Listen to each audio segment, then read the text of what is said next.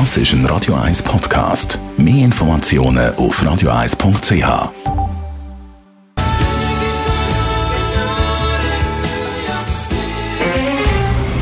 Der Finanztag auf Radio 1. Verstehen, was Menschen und den Markt bewegt. In Zusammenarbeit mit der Zürcher Privatbank Merki Baumann.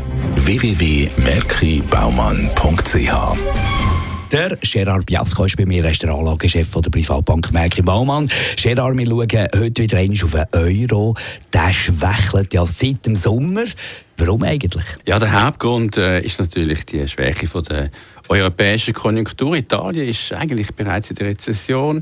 Wir haben aber auch Schwächeanzeichen in Frankreich. Industrieproduktion zum Beispiel ist in den letzten Tagen schwächer als erwartet. Auch in Deutschland sind die Industrieaufträge schwach. Und natürlich die Italien-Problematik, auch äh, die Brexit-Problematik, Korrelation zwischen dem Euro zum Dollar und dem Pfund zum Dollar ist sehr hoch, 80 Prozent äh, gleichlaufende Bewegungen. Also die ganze europäische Frage, wie geht es weiter äh, mit Politik und Wirtschaft, die belasten die europäischen Währungen. Ich erinnere, wir haben ja schon im März bei den italienischen Wahlen darauf aufmerksam gemacht, dass der Euro auch zum Schweizer Franken, nicht zum Dollar allein, schwächer wird. Wir haben gesagt, wir können auf etwa 1,12, 1,11 runtergehen. Jetzt sind wir näher dran, aber noch nicht ganz dort.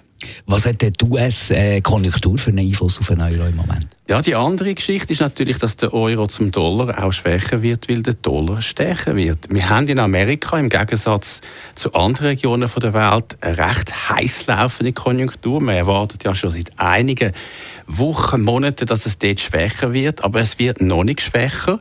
Äh, aus dem Grund ist natürlich die Erwartung, dass Zinserhöhungen auch weitergehen. Ich glaube auch, dass äh, die US-Zentralbank nicht nur im Dezember Zinsen wird anpassen gegen sondern auch im ersten Halbjahr nächstes Jahr ganz sicher muss weitermachen.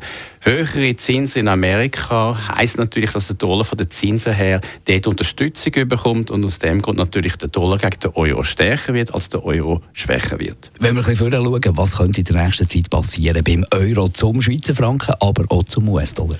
Ja, jetzt sind wir, äh, wenn man die Charttechnik anschaut, also die wichtigen Niveaus von den Preisen, dann sind wir jetzt eben eigentlich bei diesen 1,12, ganz wichtiger Punkt, äh, näher dran. Äh, wir gehen drunter, ich bin sicher. Wir könnten einen Washout, so, so, so eine Kapitulation äh, von der Euro äh, Fans erleben, indem wir noch, noch mal tiefer gehen. Das psychologische Niveau ist halt immer eine gerade Zahl.